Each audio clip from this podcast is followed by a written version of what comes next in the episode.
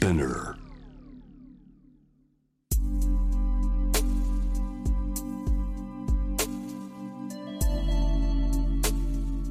眠らない街六本木。高層ビルの一室に現れる深夜の保健室。重たいドアの向こう側。ここでは誰もが飾らない言葉で語り始める。心の声を聞き出す。特別な聴診器を持って迎えるのは酒と涙と哀愁をこよなく愛するイラストレーターの田中美咲。恋仕事家族。そして性のこと。一人一人で違う。体と心のカルテ。J-WAVE ミッドナイトチャイム。ようこそ深夜の保健室へ。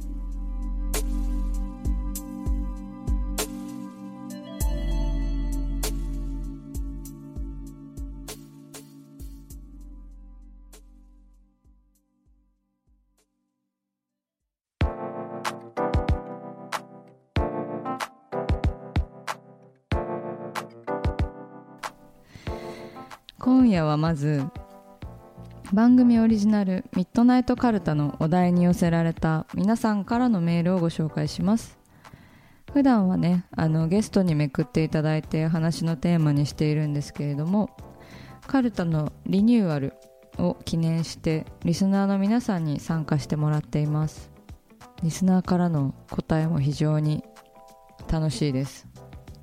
では早速ラジオネームスティーブさん。24歳会社員千葉県の方です、えー初デートの場所はというお題への答えです。今の彼女との初デートは鉄道博物館でした。鉄道旅行がお互いの趣味でこういう列車に乗ってここに行きたいとか。開館から閉館まで天井を見ながらずっと話し込んでいました。鉄道旅行の趣味は一人で黙々と楽しむものだと付き合う前は決めつけて一人で楽しんでいましたが彼女と出会って考え方が変わりました。休みの日に2人で全国の鉄道に乗って景色を見て笑顔の彼女の顔を見るのが楽しみになりました。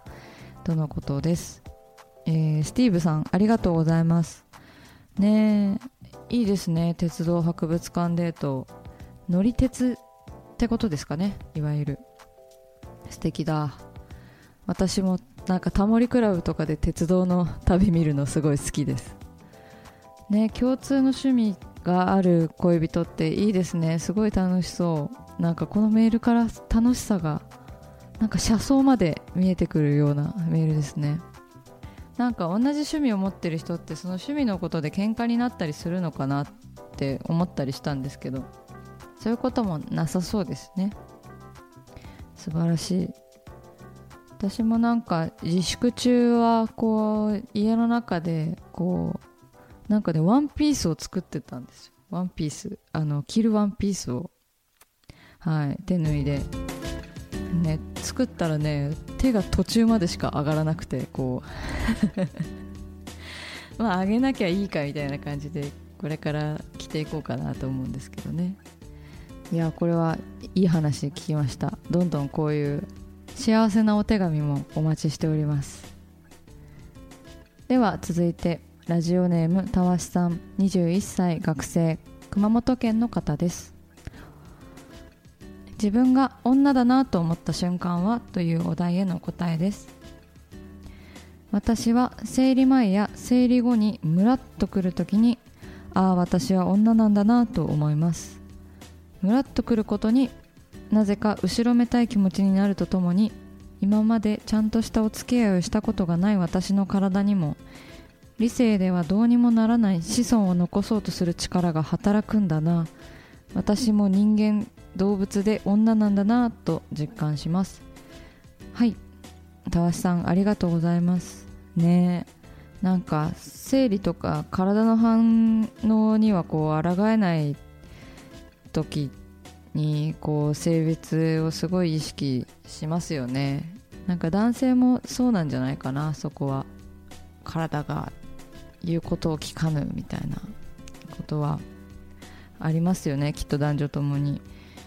たわしさんはまだお若いのにそんなにこうあ私ムラっと来てるわ今っていう実感があるのがすごいですよね。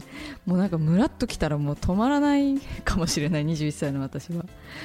ね自分でこう自覚できたら一番それがいいですよね。なんか他人に女だって自覚させられた時ってすごいなんか怖いですよね。怖かったりこうなんか違うもんみたいになったりとか。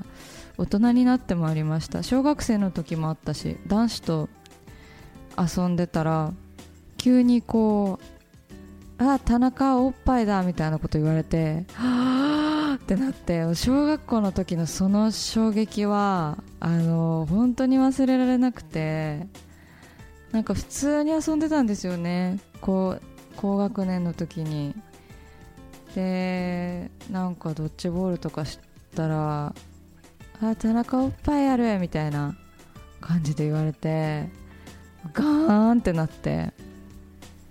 だから他人からこうお前は女なんだっていう風に言われると本当に辛いんですよね。なぜか。なんで辛いんだろう。やっぱりこう力では男の人に勝てないからっていうところはあるのかな。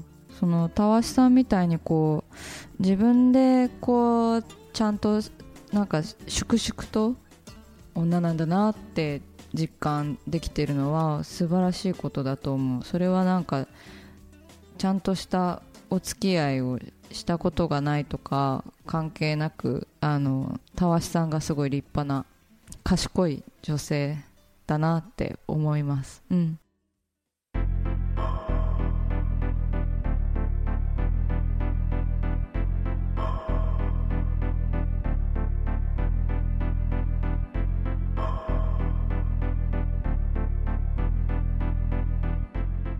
中だから話せる。体のこと心のこと。J-WAVE ミッドナイトチャイム。公式サイトとインスタグラムは24時間オープンしています。あなたの悩み番組へのメッセージお寄せください。来週もイラストレーターの田中美咲が深夜の保健室でお待ちしています。キャリコン編集長通信仕事と人生の話をゆるゆると powered by mi-mollet。このポッドキャストではミモレ編集長の河原咲子が時には一人で時にはゲストをお招きしキャリアコンサルタントの資格を生かして仕事と人生そして職業キャリアだけじゃないライフキャリアの話を誰にでも分かりやすくゆるゆるとお話します。毎週金曜日に新しいエピソードを配信中です。ぜひ一度聞いてみてください。